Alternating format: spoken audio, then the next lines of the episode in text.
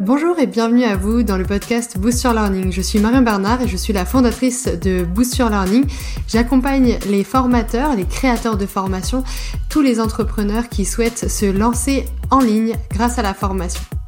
J'aurai plaisir à vous retrouver lors de ces différents podcasts pour partager avec vous tous mes conseils en pédagogie, en technique sur Internet, en lancement web, en web marketing et pour partager avec vous tous mes conseils en conception pédagogique pour créer vos formations à succès en ligne. Je vous invite dès maintenant à consulter l'ensemble des podcasts pour créer et lancer votre formation à succès rapidement en ligne. Comment gérer le syndrome de l'expert? Le syndrome de l'expert en euh, conception pédagogique, c'est le syndrome du sachant qui veut tout dire, qui veut tout raconter, qui veut partager toute son expertise au risque d'en faire une formation fleuve. Une formation fleuve, c'est une formation où il y aurait toute l'expertise du formateur, euh, du concepteur, mais finalement euh, qui ne permettrait pas d'atteindre un objectif pédagogique. Une formation fleuve, c'est une formation où vous dites tout ce que vous savez, euh, dans un ordre plus ou moins cohérent, plus ou moins chronologique, et finalement ça n'a pas l'effet escompté par rapport à l'objectif de la formation.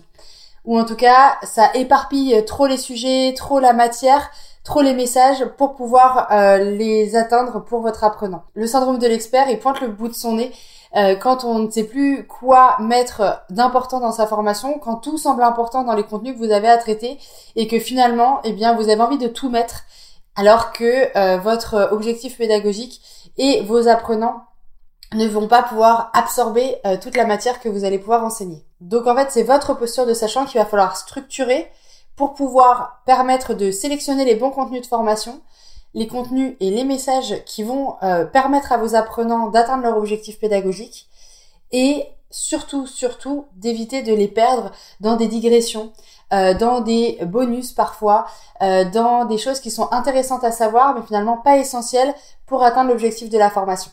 Maintenant qu'on s'est familiarisé avec le syndrome de l'expert, eh bien comment on fait pour l'éviter, pour construire un parcours de formation qui soit efficace et qui permette aux apprenants d'atteindre leurs objectifs pédagogiques dans les meilleures conditions?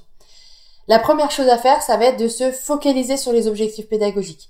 Les objectifs de votre formation sont finalement les balises pour vous permettre de choisir le bon contenu de formation, pour vous permettre de bien séquencer chronologiquement votre savoir, vos contenus et vos messages, et surtout vont vous permettre de bien délimiter le périmètre de votre formation.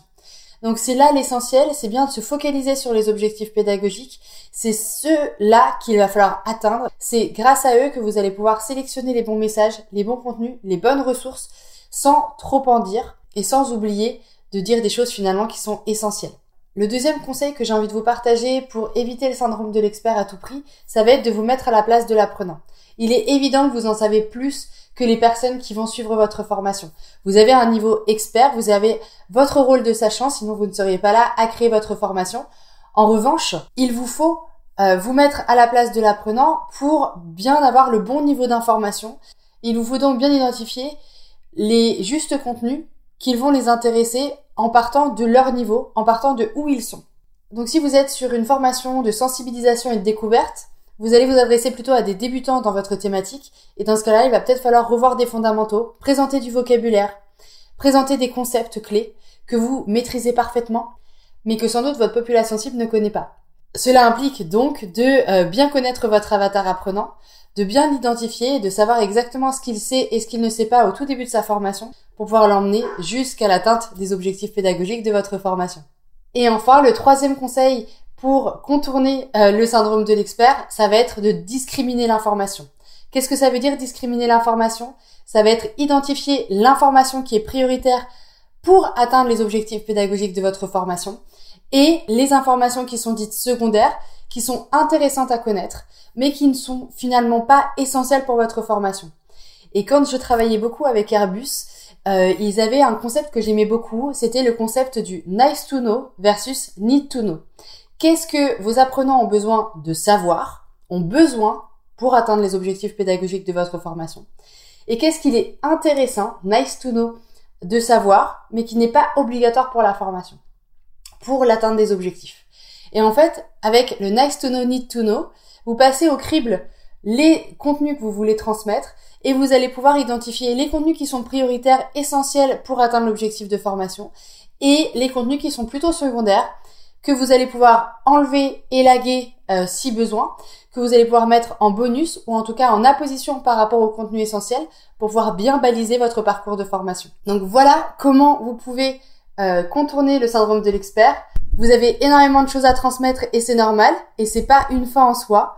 L'essentiel c'est de bien vous focaliser sur les objectifs pédagogiques, vous mettre à la place de l'avatar apprenant et discriminer l'information essentielle de l'information secondaire pour choisir les bons contenus à mettre dans votre formation et les adapter en fonction de votre population cible.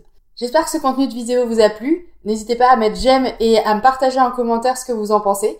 Et je me ferai un grand plaisir euh, de vous retrouver lors d'une session stratégique si vous le souhaitez pour parler de votre projet de formation. Vous avez le lien pour vous inscrire directement dans la description de cette vidéo. Au plaisir de vous retrouver pour une prochaine vidéo.